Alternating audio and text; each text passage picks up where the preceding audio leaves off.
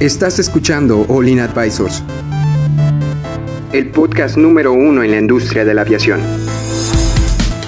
Entérate de los eventos y noticias más importantes del sector aeroespacial en México y en el mundo. Ponte cómodo y sube el volumen que estamos por comenzar.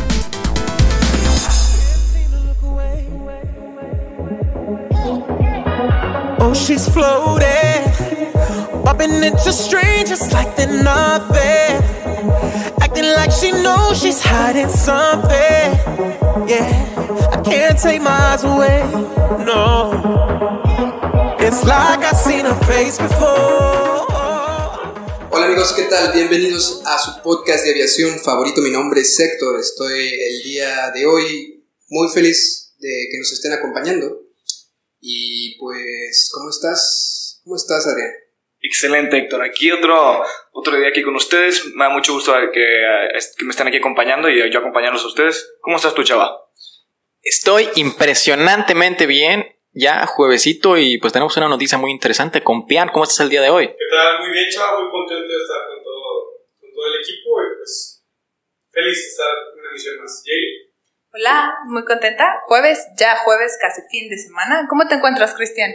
Bien, estaba leyendo mi timeline, eh,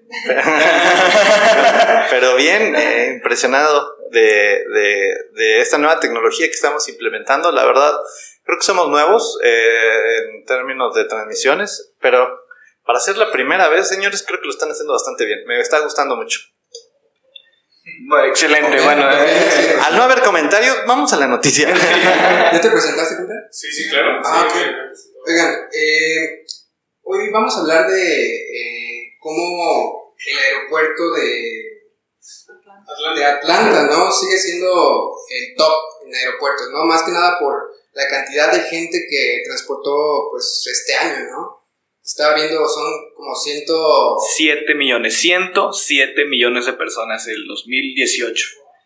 O sea, realmente si han tenido la oportunidad de ir a Atlanta, es un aeropuerto Es- es- enorme. Es casi como, lo, creo que es lo que mismo que ibas a decir tú, es este, casi como si Atlanta hubiera transportado a todo México. A casi todo México. Casi. Según mis cifras. Cristian. No, y por mencionar también que con este se, se congregan 21 años consecutivos siendo el aeropuerto más Sí, claro. Es, Casi es no que. Digo, no me sorprende porque cada año la aviación, bueno, la industria de la aviación siempre va creciendo y va, cre- va aumentando la cantidad de aviones que hay. Es como la cantidad de carros que hay aquí en Monterrey. Cada año hay más y cada, y cada año hay más, se hace más tráfico, entonces cada año va subiendo la cantidad de aeronaves que va aquí, sobre todo en Estados Unidos, que es como la potencia mundial de, de pues, la industria de la aviación. ¿O alguien me quiere contradecir en eso? ¿No? Excelente. No, yo creo que no hay contradicción. Realmente la parte del aeropuerto de Atlanta es un aeropuerto masivo, así ta- tal cual. Es obvio que tiene una cantidad abrumadora de vuelos. No, eh, yo pensé, siempre creí que el JFK en Nueva York sería uno de los más que tenía más volumen, eh, pero, pero pues no, como se dan cuenta es Atlanta, en el top 5 tenemos de los más activos de 2008, en primer lugar teníamos en 2008, ¿ok? Teníamos- 18, 18. Ah, 2008, 18. Ah, Cristian. No, traigo, no, no traigo mi, mi- no traigo mi- uno. no traigo mi duda gafas.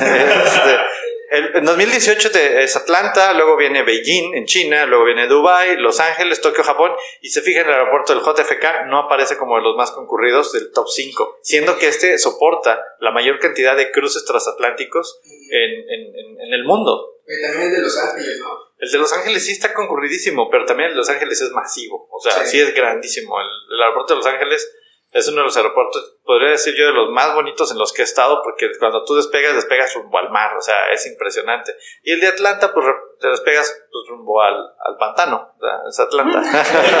Pero es que también su ubicación ayuda mucho para hacer muchas conexiones, ¿no? Me imagino que es la, la conexión principal de Estados Unidos. ¿De Atlanta? Sí. Ah, pues, lo que pasa es que es la casa de Delta.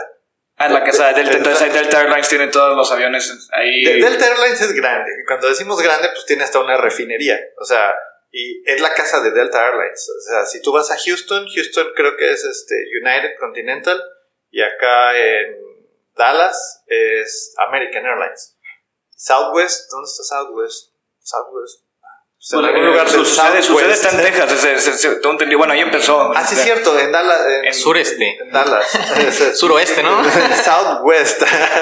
Sí, Eh, pues en, en general, eh, digo, el, el top 5 se ha mantenido estable, ¿no? De, de- de la cantidad de operaciones y la cantidad de pasajeros que se han transportado en el año eh, por, por avión. Y creo que aquí, aquí hay una, eh, sobre todo, eh, este aeropuerto de Bang, Bangalore, ¿o ¿cómo se dice? Bangalore. Bangalore es el que tuvo más crecimiento eh, este año, ¿no? Dice que fue un 30%, eh, 30 más de lo, que, de lo que hizo. Normalmente el crecimiento en los aeropuertos es de 3%, 2%, 4%, 5% si te va muy bien. Y el crecimiento de este aeropuerto increíblemente alcanzó el 29% más eh, de operaciones y de personas. Entonces realmente es una industria que sigue creciendo, pero a mí lo que me, lo, lo que me preocupa ahorita eh, con esta no- noticia que con los ataques de, de los drones, este, que vaya a subir, ya subió este, la- el precio de- del petróleo en crudo, ¿cómo va a afectar? Oye, ¿qué aeropuerto era el que había crecido 29%? Eh, Sí. Bangalore. Ah, ok. Ba- Ba- Bangalore, en la India, pero En la tiene- India. tiene sentido. Bangalore. Tiene sentido que esté creciendo. O sea, si vemos el crecimiento exponencial que tienen las aerolíneas en la India, ¿se acuerdan que platicábamos? En Asia, sobre todo, también. Básicamente en Asia y pues, la India. Digo, Bangalore es un aeropuerto grandísimo, pero pues también está Jet Airways, la que quebró, que anunciamos la quiebra de Jet Airways hace como unos dos o tres meses, Sí, ¿no? me Más o acuerdo, me acuerdo. Entonces, eh, ella eh, tiene una granja y ahorita el gobierno está volviendo a asumir ese, ese- esa deuda y dice, bueno, va, para que siga operando Jet Airways y no se quede sin trabajo tanta gente. El flujo mayor de aeronaves está en la India, eh, cada vez empieza como a, mantener ese rate de crecimiento acelerado y independiente y de la mano del tema del costo del petróleo ahorita con todas estas noticias que están pasando globalmente pues están haciendo que que aun y que el costo sea alto las aerolíneas tienen que buscar la manera de hacer más eficientes menores costos y los aeropuertos a su vez tienen que buscar la manera de mantener esas aerolíneas porque también tener un aeropuerto no es gratis y para que funcione necesitas cobrar Es que a mí sí me preocupa bastante porque ¿cuánto aumentó? Un ¿qué? casi 20%. una estaba, estaba como en así. 70 dólares ¿no? Bueno, perdón, es que. O sea, es que de verdad subió muchísimo, este, bueno, si no están enterados, amigos, en la semana hubo un ataque eh, con drones en, en Arabia Saudita y bueno, como saben, aquí eran unas instalaciones petroleras. Entonces realmente es, es algo que a mí me impactó mucho, mucha gente estaba preocupada, veía, se venía la tercera guerra mundial, o o sea, realmente es preocupante, uno, porque apenas estamos viendo eh, o sea, los drones, o sea, viene, viene el desarrollo de ahorita de los drones, estamos buscando que, que ya sea un poco más fácil o accesible este, volarlos, incluso ya se estaban dando como que capacitación a pilotos de drones, Sí, como- estamos viendo cómo se podía acoplar, ¿no? Esas, ese, esas, este, ese tipo de aeronaves a, pues, a la industria en general, ¿no? O a dar algún servicio. Y deja tú, perdón por interrumpirte, pero ahorita estaba viendo que Boeing subió la- una foto de su dron nuevo, el M- MQ-25, que está ya cumpliendo sus vuelos de prueba, que es un dron de ataque, o sea, y parece, parece un B-2 chiquito, o sea, un bombardero, este, es, es- es- está bien bonito desde mi punto de vista estéticamente, pero eso te da a entender de que, pues, ah, está habiendo más tecnología enfocada en drones, pues ya no es tanto en aviones de combate, sino ya aviones no tripulados, ¿verdad? Y bueno, co- como, como sabemos, este, eh, Arabia Saudita está en Medio Oriente, es, un, es una zona delicada, es una zona Rica en petróleo, muy, eh, sí, muy, muy rica en petróleo y, y como, eh, o sea, con este ataque lo que pasó es que ahora va a ser más difícil eh, establecer un contacto comercial, principalmente con Estados Unidos, ¿no? Que es en donde se hace, este, ya se convierte en... Lo- los mayores tratos, ¿no? Donde los, Estados Unidos sigue siendo uno de los principales compradores de petróleo y esto de alguna manera le va a impactar a aeropuertos como la envergadura que tiene Atlanta, Sí. porque simplemente los costos de surtir combustible en Atlanta, pues obviamente tienden a tener a la alza. Si el- la materia prima, que es el petróleo, Atlanta tiene una refinería, perdón, Delta tiene una refinería, compra petróleo, refina y luego lo pone en el aeropuerto, el costo es incremental y ese costo incremental lo tiene que transferir a las aerolíneas. y en automático, pues el precio pues de- del boleto o de lo que ustedes, todos los servicios tienen que crecer porque el aeropuerto al proveer este petróleo tiene, va a tener una, una necesidad de invertir mayor dinero y a lo mejor si quiere mantener sus márgenes va a tener que incrementar el valor de precio de salida. Sí, aparte también, pues, viéndolo desde el punto de vista, primero que nada, como dato curioso, sí, la- me quedé con el, el dato de Cristian de que Delta está ahí. Y dato curioso, tiene Delta 911 aeronaves. No, obviamente no están todas en el aeropuerto de Atlanta al mismo tiempo, pero pues sí sucede y te das a entender de que la cantidad de aeronaves tan solo de una aerolínea que hay ahí.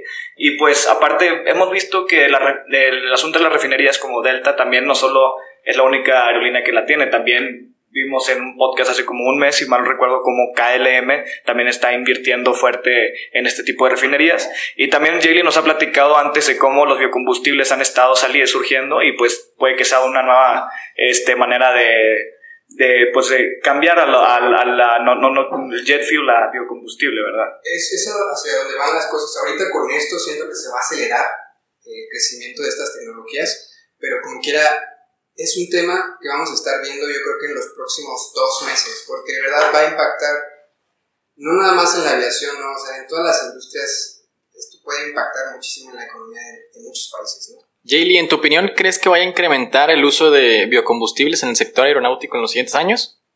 De hecho, ya está en incremento. Acabo de leer, no recuerdo bien la fuente, así que no me crean, no tómenlo como un comentario, que ya en varias partes a través del mundo usar biocombustibles se convierte en un 15%, eh, 15% más económico que usar solamente combustibles eh, fósiles. Entonces, me gustaría que las empresas empezaran a ver otras alternativas muy eficientes para seguir eh, disminuyendo el uso de combustibles fósiles.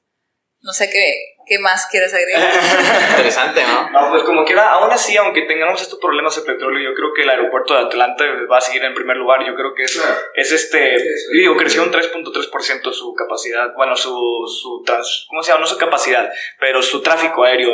Entonces, al, al menos de que el aeropuerto de, Be- de Beijing, del que, que sí te creo que empiece a, a remontar, pero lo tendría que alcanzar con unos, unos 20%, no, un- digamos con 10% de incremento de tráfico aéreo en el siguiente año para que pueda rebasar al aeropuerto de Atlanta como el, aeropuerto más concurrido de todo el mundo. Ahora, con lo que hemos estado viendo en los meses pasados, eh, yo siento que va a subir la cantidad de operaciones que tienen que hacer los, los aeropuertos y va a haber más chamba para los de Torre.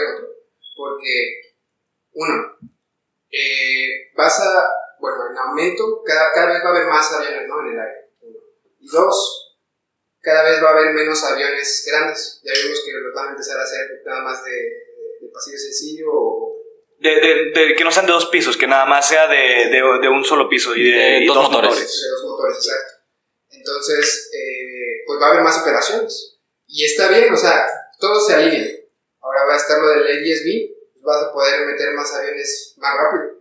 Y a menor, menor espacio vas a, vas a tener más flujo de, de- de aeronaves, vas a tener un mayor consumo de petróleo, pero obviamente el petróleo pues es un recurso no renovable, ¿verdad? Pero no, no, no nos quedemos atrás. Este, esta crisis de petróleo también lo subieron en los años 80, 90, de hecho.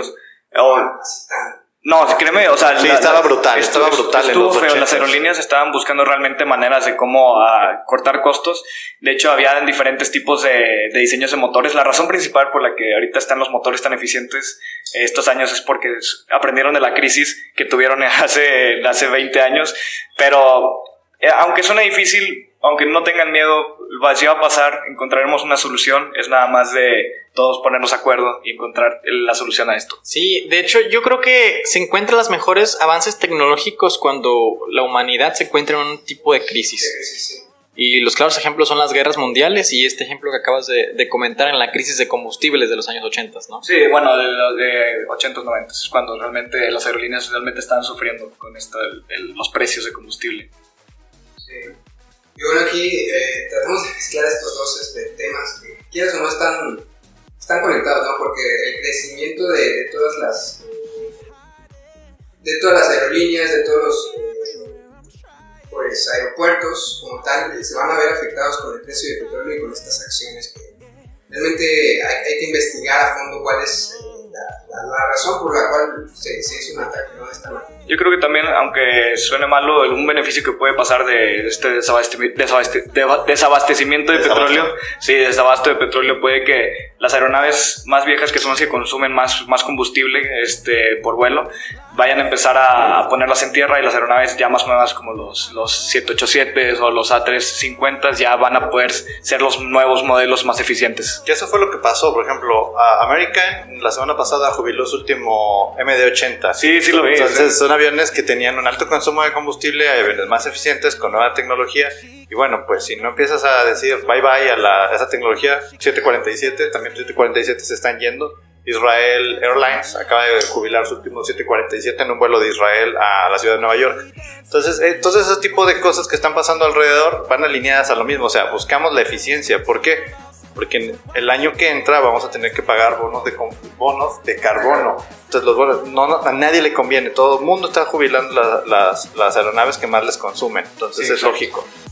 Así es. Bueno, yo creo que dejamos hasta aquí el podcast del día de hoy. Nos vemos el día de mañana. Muchas gracias por escucharnos, amigos. Recuerden nuestras redes sociales Online Advisors. Y esperemos que les esté gustando todo el contenido que tenemos para ustedes. Eh, déjenos sus comentarios. De verdad que los leemos y queremos traerles eh, pues mejor contenido, ¿no? Y esperamos mejorar este conforme pasan las temporadas, conforme pasa el tiempo. Pues gracias por, por estar con nosotros y por escucharnos. Que nos vemos el día de mañana, amigos. Estén muy bien. Adiós. Bye. Bye.